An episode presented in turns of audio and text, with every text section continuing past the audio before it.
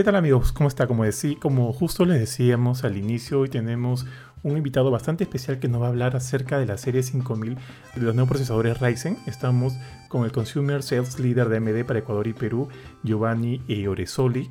Y tenemos esta entrevista gracias a AMD Perú. ¿Qué tal Giovanni? ¿Cómo estás? Bien, Johan, un gusto de hablar contigo y por la oportunidad. No, más bien gracias a ustedes por la, por la chance, por la, por la oportunidad también. De hecho, este, nosotros acá somos bastante fans de, de AMD.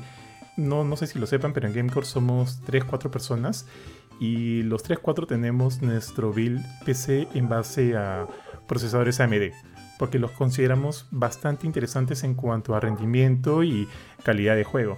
Entonces, digamos que somos relativamente, eh, o sea, la marca es familiar para nosotros y, es, y siempre nos gusta saber mucho más acerca de ellas. Más bien, este, ahorita, justo con el lanzamiento de los, de los procesadores móviles Ryzen 5000, esta entrevista se nos viene a pie y es un gran honor poder hablar contigo el día de hoy acerca de esto. El, el lanzamiento que se dio en Las Vegas hace como un par de meses atrás, en febrero exactamente, fue la serie 6000 eh, nosotros hemos estado eh, todo, el, todo el 2021, parte de la primera mitad de, eh, o el primer trimestre del 2022 con serie 5000 y ya estamos entrando poco a poco en este trimestre con los nuevos procesadores de la serie 6000. Nuestro producto, digamos, vigente es la 5000, pero estamos teniendo estamos teniendo cada vez más portafolio con estos nuevos procesadores. Perfecto. Bueno, ahorita vamos a tratar de hablar netamente de la serie 5000 y de repente más adelante nos puedas contar un poquito algunas eh, aproximaciones de lo que nos espera con la 6000. Eh, en, ese caso, la, la Ryzen 5000, cuéntame un poquito acerca de sus características, de las ventajas que trae. Bueno, Serie 5000 es eh, una plataforma nuestra que mejora hasta un 20, entre 15 y 20% de la performance contra la serie 4000 de móviles. Eh, mejora eh, con respecto a la caché del procesador, se han duplicado eh, la memoria caché de estos procesadores, han mejorado sustantivamente las gráficas, se han incorporado más códigos gamer para notebooks gamers en lo que son los Ryzen 9, los Ryzen 7 y continuamos con la estrategia de tener una familia de procesadores para gamers, creadores de contenidos, y otra eh, familia para eh, laptops Thin and Light Premium ultra delgadas, que es la familia U, y manejando eh, los números 9, digamos que es el Ryzen 9, que sería un producto para la mejor performance o el usuario que quiere un nivel de de performance eh, superior. Las Ryzen 7 también tenemos en gaming eh, y Ryzen 5, eso sería la familia H. Y en cuanto a la familia de ultra delgadas, eh, tendríamos Ryzen 7 como tope, iniciando el Ryzen 3, ¿no? Y un producto intermedio que sería Ryzen 5, ¿no? Entonces estamos segmentando en dos, digamos, las familias de Ryzen, una para creadores de contenido, para gamers, para, eh, digamos, eh, gente que requiera eh, más poder. Y en el caso de la familia U vamos a tener procesadores para máquinas ultra delgadas, premium, y para, para, todos los usuarios que quieran movilidad, pero con gran, con gran, gran potencia, ¿no? De hecho, ahí justo me, me, me, me adelantaste un poquito el tema de del público objetivo, mira, o sea, los usuarios que usualmente ingresan a nuestros portales son eh, gamers, eh, digamos que hardcore gamers, ¿no? Eh, les gusta sacarle el máximo provecho de los dispositivos que tengan a mano. ¿Qué les podemos ofrecer a estos hardcore gamers? Mira, en lo que son gamers hardcore, vamos a tener que ser muy claro que estos son procesadores para la línea de notebooks, ¿no? No son procesadores de desktops, ¿no? Los procesadores eh, eh, móviles están hechos para una mejor eficiencia con la batería, para el tema de la portabilidad y que sean muy performantes, ¿no? En la nueva familia de la serie 5000 ya contamos con códigos que pueden tener una opción de overclocking si el fabricante de la marca pues eh, permite a través de un software hacerlo, ¿no? Entonces tenemos las, los códigos Ryzen 9 5980HX y Ryzen 9 5900 HX a secas. Estos productos que tienen HX son los que en los móviles les permite llegar a lo máximo de poder los eh, hardcore gamers, ¿no? Ahorita tenemos varias marcas que han entrado con este producto, una muy gamer y muy partner nuestra es Asus, con varios tipos de productos, ¿no? Y por ejemplo, en la marca Asus, de hecho, esta es una pregunta bastante recurrente y hace unos días lancé en, en Stories en Instagram, cuáles podrían ser las laptop gamers más requeridas para este tipo de usuario. Ahora que me comentas de la marca Asus, de repente algún modelo en especial con la cual esta serie sí, trabaje mucho mejor. Un éxito, sí, nosotros hemos tenido mucho éxito con la G14 por el tamaño de pantalla y el chasis que es de 14 pulgadas. Eh, es una ROG, eh, ahí eh, podemos tener en R9 o en R7. Ahora, definitivamente son productos de un ticket promedio de entre unos 7 mil hasta 10 mil soles, ¿no? Son productos que son súper premium y la verdad que vienen con la última tecnología nuestra. Entonces, eso ha sido creo que uno de los productos para mí muy, muy bien vendidos en Perú, en, R, en R7 sobre todo, se vendieron bastante. Y ha entrado una familia ya más conocida en términos de gamer y con un look and feel más gamer de 15 pulgadas que son las ROG Strix. Esas se han vendido con R9 eh, y sobre todo con, con R7, ¿no? Eh, eh, la verdad que hemos tenido varias configuraciones, 30-60, hemos llegado hasta 30-80 en tarjetas de video y la verdad que han sido productos muy, muy bien vendidos el año pasado y este año es el primer trimestre. Claro, ahora en cuanto a las necesidades del consumidor, por un lado, ya me comentaste acerca del rendimiento, que digamos que qué otros elementos podrían ser atractivos para quienes estén buscando esta línea de portátiles.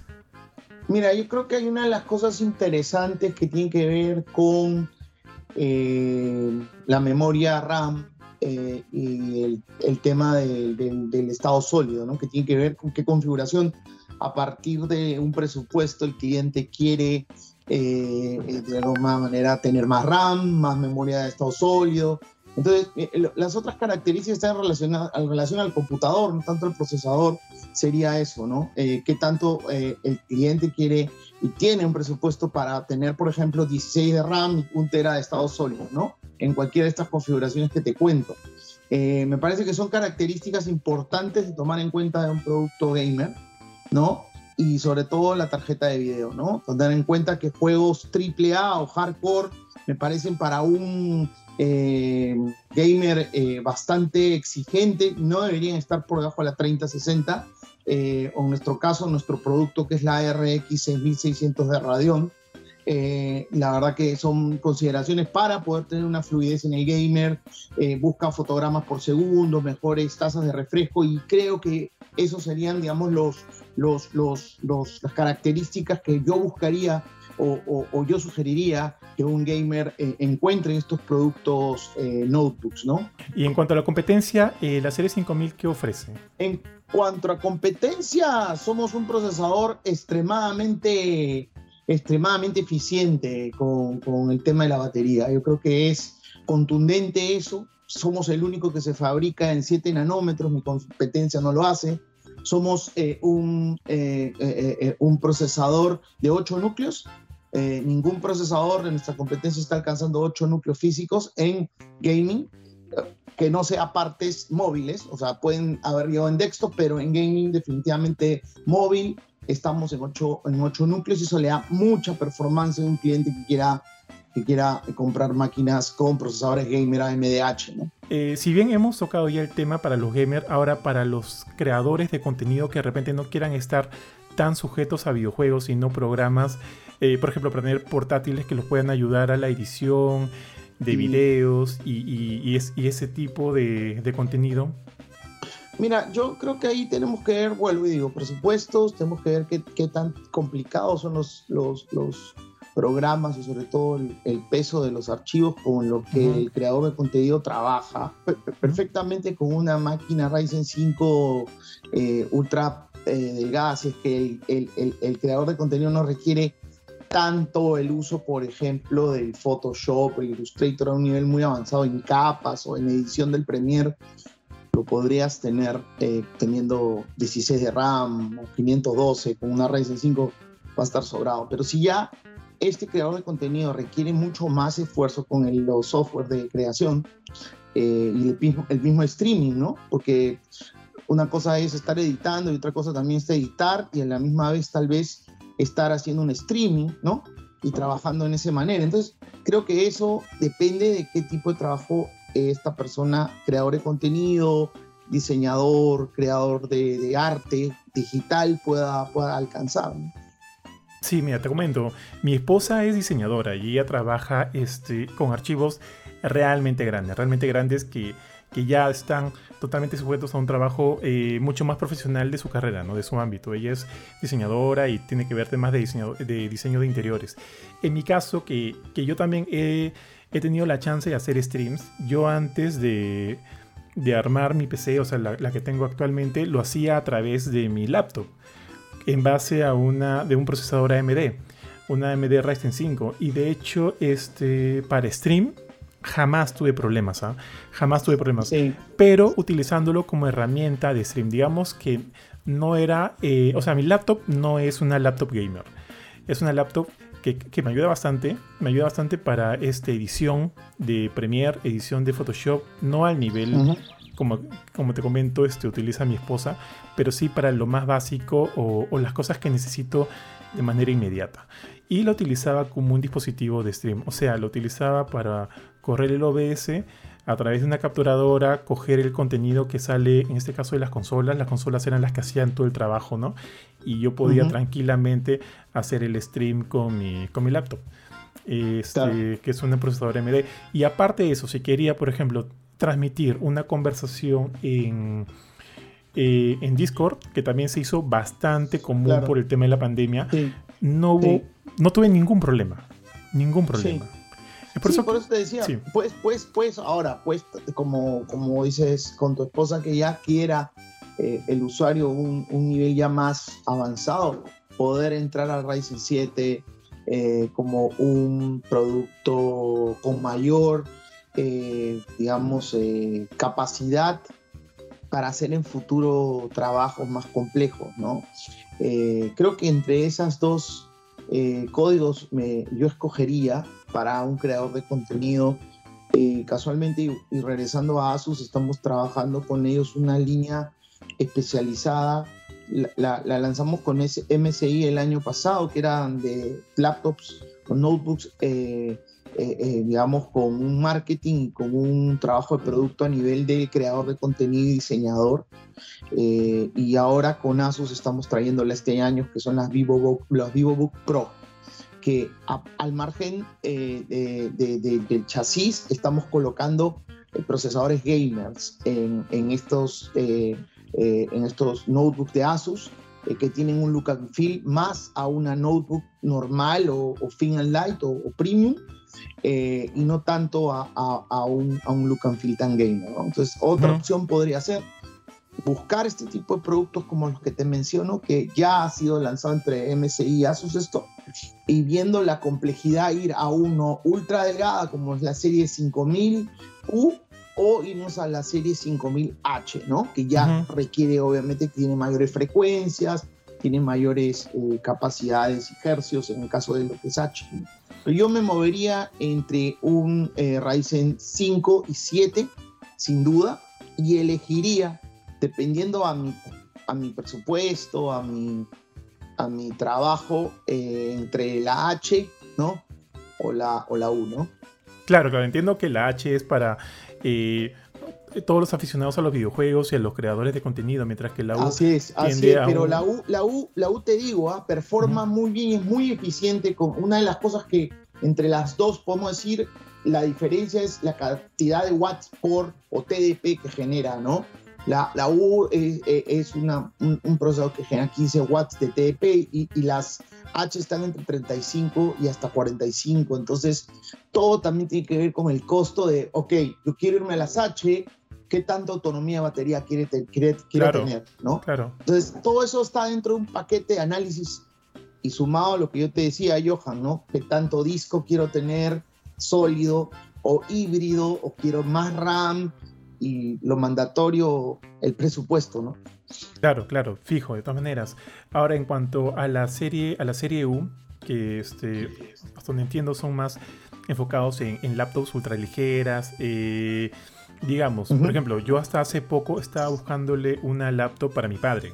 Mi padre ya es una, es una persona mayor, de hecho todavía trabaja, sigue trabajando, eh, él, o sea, lo que él me pide para una laptop es que sea veloz, no que se demore media hora para cargar su, Office o su Excel, o, ahora que él se está acostumbrando, porque él, bueno, él ya no sale tanto, pero ahora que se está acostumbrando a, esta, a estas formas de, conversación virtual a través de tantos programas que tenemos aquí para, hacer este para tener para tener eh, conversaciones grupales con ya sea con la gente de la oficina o con su familia. Este pensaba mucho en la en la serie U Sí, yo creo que la serie U lo que ha hecho que se destaque su gran capacidad, pero a la misma vez su eficiencia eh, con la batería, ¿no? Yo creo que una, una de las cosas que una notebook no debe perder es la portabilidad, ¿no? O sea, que, que, tú puedas llevarla y a la misma vez que esa batería no estés constantemente esclavizado del conector de corriente, ¿no? Entonces, yo, de verdad, para una persona eh, de la edad de tu papá eh, y además que, que quiere que quiere tener conexión eh, eh, o, quiere tener videollamadas, ¿no? Yo optaría por máquinas que le permitan tener una buena capacidad de batería, un buen, ¿cómo se llama? área de visión del monitor, ¿no? No es lo mismo un producto de 13 a uno de de 15,6. ¿no? sí, claro. Ahí es, preferible que tu papá tenga una área de visión más al, grande en cuanto a, al, al, a la pantalla y tal vez no ir al tan pequeñas, ¿no? Eso, eso también hay que ver qué tanto él quiere llevar un producto pesado, algo más pesado, porque por lo general los, los productos de 13 y 14 son más livianos que los de 15,6, ¿no? Entonces, eh, e, eso es por el lado yo creo que empezaría igual con un, Ryzen 5. Ahora, que tanto él requiera eh, de trabajos complejos para llegar a un Ryzen 5 de 5500U o quedarse en un R3 5300, ¿no? Eso también depende de qué tanto tu papá haga otras cosas que no solamente sean las videollamadas por Teams, por Zoom, ¿no? Entonces, es una evaluación de ver qué hace tu papá con el, con el computador, si, si, si él ve eh, Outlook, eh, si ve eventualmente Excel, o, o, tener un poco la, el análisis de qué hace mi papá con, esa computadora eh, en particular. Y si vemos que ya tiene trabajos un poco más complejos, y no a un Ryzen 5, pero si realmente va a tener tareas básicas como abrir correos, leer eh, el, periódico por internet, meterse a Teams, yo creo que también un R3 le podría eh, eh, servir sin ningún problema, ¿no? Adicionalmente, que obviamente pasar R5 te permite mayor capacidad de buscar más notebooks o que tengamos un portafolio más completo. Yo creo que en R5 tenemos un surtido que puede ir desde una máquina, no sé, de 700 dólares hasta una máquina de 1000 dólares, ¿no? Entonces, eh, creo que, dependería mucho qué tan complejos y qué tanta eh, carga eh, no tan básica tu papá para irse al R5. Perfecto. Oye, y para... ¿Aló? Mm, creo que sí, te escucho, te escucho. sí, te escucho por ahí un equito. Ya está. mira, y para futuros lanzamientos, ¿qué podemos esperar con AMD en cuanto a procesadores móviles? Sí, la serie 6000 viene con todo, eh, la lanzamos en el CC eh, en Estados Unidos, eh, ahora en Perú va a estar llegando a partir de julio, ya la tenemos en algunos retails con la familia Strix y van a comenzar a llegar más productos, sobre todo con Asus. Tenemos un lanzamiento súper bueno en los próximos meses con el refresh de la G14, de la Duo, de la Flow, que son productos gamers o de creadores de contenido. De ahí se viene eh, para los siguientes meses también Acer y creo que casi a final de año Lenovo con eh, también otros productos eh, de, de, la línea de Thin and Light o, o, Premium, ¿no? Entonces, nada, yo creo que con eso estamos bien, mi estimado Giovanni. Déjame agradecerte por tu tiempo, por darnos un poquito más de, de, datos, de, de, información acerca de la línea, de lo que también se viene para, para el futuro con, con AMD. Sí. Y nada, pues es. Serie 6000, te cuento, Johan. Un sí, sí, te escucho. Sí, el último, el último, la última cereza. Serie 6000, eh, la, la, gráfica integrada, la tecnología, que es eh, eh RDNA 2, es la misma con la que estamos haciendo, o de alguna manera estamos colocando esa tecnología en las consolas de videojuegos más importantes como Xbox X Series y PlayStation 5. Entonces, esa generación eh, de procesadores Serie 6000 viene con una gráfica integrada muy interesante, muy, muy interesante. Entonces creo que van a venir grandes cosas este año. Eh, espero tener, em, digamos, eh, cada vez más eh, productos con 6000. ya como te digo, hay varios fabricantes que han confirmado este año que, que van a tener 6000. Y nada, gracias por, por el espacio, por la oportunidad de hablar. Sí, oye, más bien, ahorita que me has hablado del, tema de las consolas, este, eh, considerando que ya la, cosa, la situación de la pandemia está un poco más controlada, digamos que aún no hemos salido de eso, ¿el, shortage va a seguir afectando o, los, va, los, va, a afectar de alguna manera? Yo creo que no, yo creo que hay una gran expectativa del segundo half de este año, sea muy, muy bueno en cuanto a oferta de chips. Eh, sé que hemos tenido eh, inversiones con respecto a, a, nuevas fábricas, pero yo creo que sí, eh, en la segunda parte del año eh, pinta muy bien en términos de, de oferta, perdón, y creo que vamos a tener una mejor, eh, mejor demanda satisfecha, ¿no? Listo, Giovanni. Muchas gracias. Muchas gracias a todos los que nos han acompañado hasta aquí.